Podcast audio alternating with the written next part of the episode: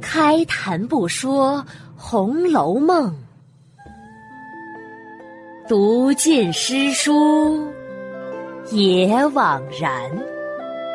我是一米，一米讲红楼，现在开讲。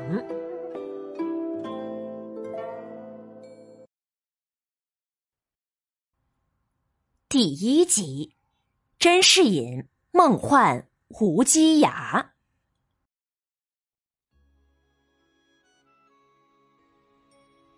话说，不知哪一年，也不知什么朝代，在神州大地上有个姑苏城，那可是天下数一数二的繁华之地，车水马龙，来往客商云集于此。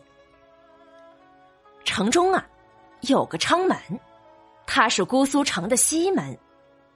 昌门外有条十里街，街内有条人清巷，巷内有座古庙。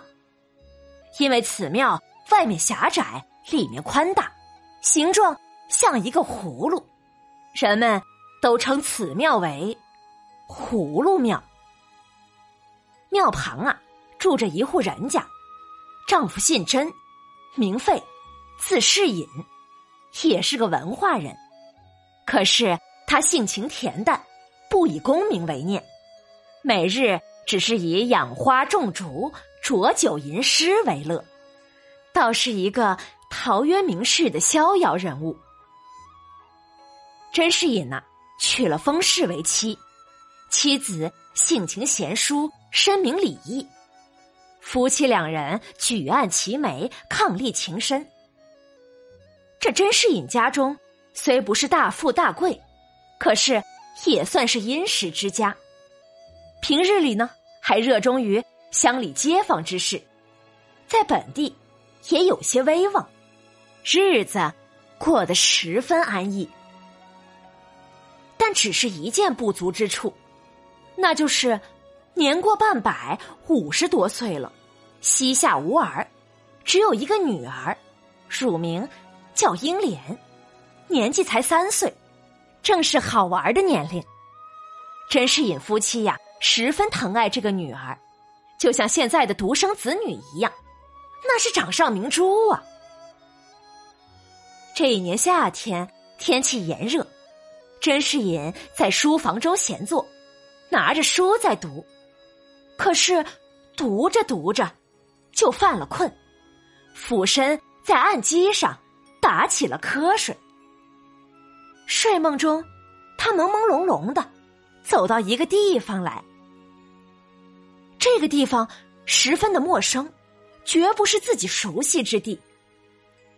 甄士隐抬眼望去，远处都是高山峻岭，再看看周围。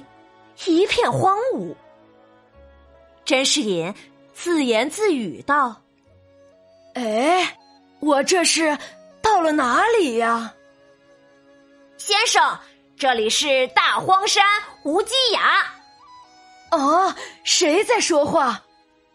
甄士隐听到，在这无人之地，竟然有人说话，心里呀吓了一跳，赶紧问道，又往四处寻找。先生，我在这儿，我在这儿。顺着声音呢，甄士隐才发现，这说话声好像来自一块巨大的石头。只见这块巨石高约莫十二丈，见方二十四丈。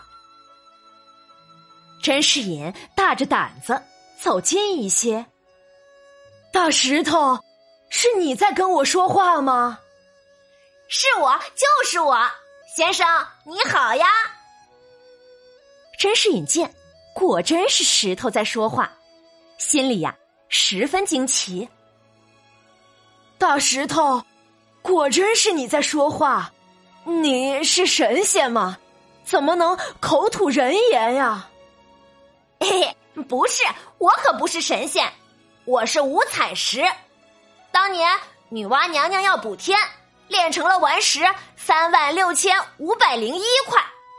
可那挖黄只用了三万六千五百块，单单剩下我这一块未用，就把我气在这青埂峰下了。多少年过去了，我采日月之精华，有了灵气，才能口吐人言呀。可是，唉，我命苦啊！我的兄弟姐妹都是有用之才，单单是我在这儿孤苦伶仃、风吹雨淋的，也没有个伴。嗯，请问先生，您从哪里来呀？我我从姑苏城来。姑苏城那是哪里？也是一个荒山吗？哈哈哈，那可不是，姑苏城啊，是个繁华之地，人多极了，还有酒店、店铺、集市等等，热闹非凡。啊，这样热闹，先生，您能带我去看看吗？带你，大石头，你这大块头，我可搬不动。正说着，远处传来人的说话声，好像是有两个人谈着话往这边走来了。大石头赶紧说：“嗨，多少年没人来了，这一来还接二连三的来。先生，你先躲起来，看看什么人来了。”甄士隐也怕来的不是善人，就赶紧离开了大石头，来到不远处的树木后面。躲了起来。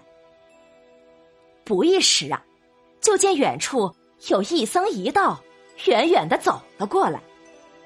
这两人生的都是骨骼不凡，风神迥异，一看他们都不像是凡人。两个人呐，来到这青埂峰下，席地座谈，谈的是什么呢？一开始啊。无非是什么修炼之事，可是后来话锋一转，他们开始说起这些年走南闯北见到的奇人奇事，还有什么好玩的、好看的、好吃的。旁边的大石头听了，再加上刚才甄士隐跟自己说的，那是烦心越发的思动，更想要到人间去享受一下。这繁华富贵，他再次口吐人言，向那僧道说道：“两位大师，弟子蠢笨，不能见礼了。刚才听二位谈那人世间的荣耀繁华，弟子心生羡慕。弟子虽然粗蠢，可是也有些灵气。况且见二位大师先行道体，一定是神仙，请发发慈悲，携带弟子去那红尘。”在富贵场中温柔乡里享受几年吧，如能如此，弟子自当感恩在心。这僧道听了也不奇怪，僧人笑道：“，善哉善哉呀！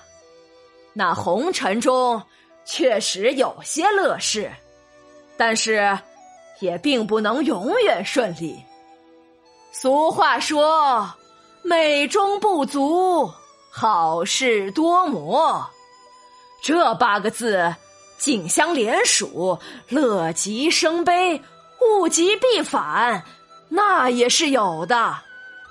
到头来，免不得都是一场空，一个梦而已。你不去，我看还是好的。这大石头啊，烦心已动，哪里能听得住劝呢？只是不断的反复哀求着。这僧道互相看了一眼，道人叹了口气：“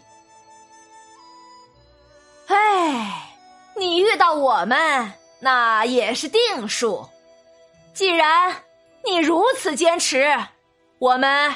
便携你去享受享受，只是以后遇到了不得已之时，切莫后悔呀！嘿嘿，大师，我石头知道，自然绝不后悔。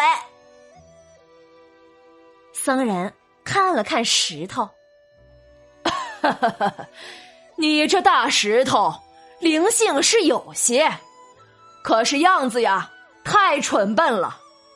如果没有好的外表，恐怕到了人间也只能当个建筑材料而已。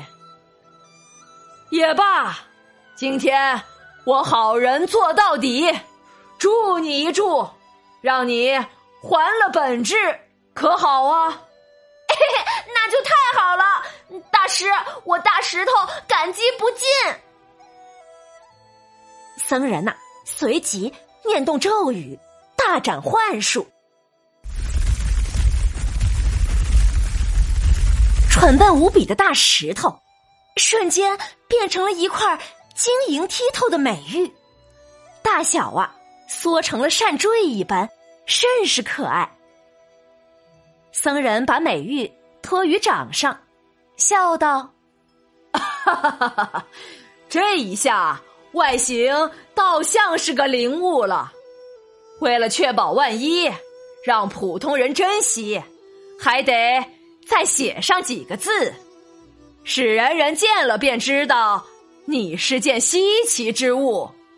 然后携你到凡间，到了温柔之乡走一遭。”你才能生活在富贵人家呀！大石头听了，心里欢喜，太谢谢您了。就不知道大师要在我身上写些什么字呢？还请明示。僧人一摆手：“你不必问了，日后自然明白。”说着呀，把这块美玉装在袖子里。和道人飘然而去了。他们走后，甄士隐从树丛后走了出来。此时啊，僧道已经不见了人影。再看看原来的那块大石头，他也已经不见了踪影，只留下一大片青苔的痕迹。甄士隐暗暗称奇。可是心里呀，也十分的失落，信步而走。走着走着，甄士隐隐约来到了一处繁华之都。见前面迎面走来一僧一道，正是在青埂峰下看到的那两位。甄士隐心里暗喜，就跟了上去，留心听他们说了什么。只听。道人问：“你想把此物如何安排呢？”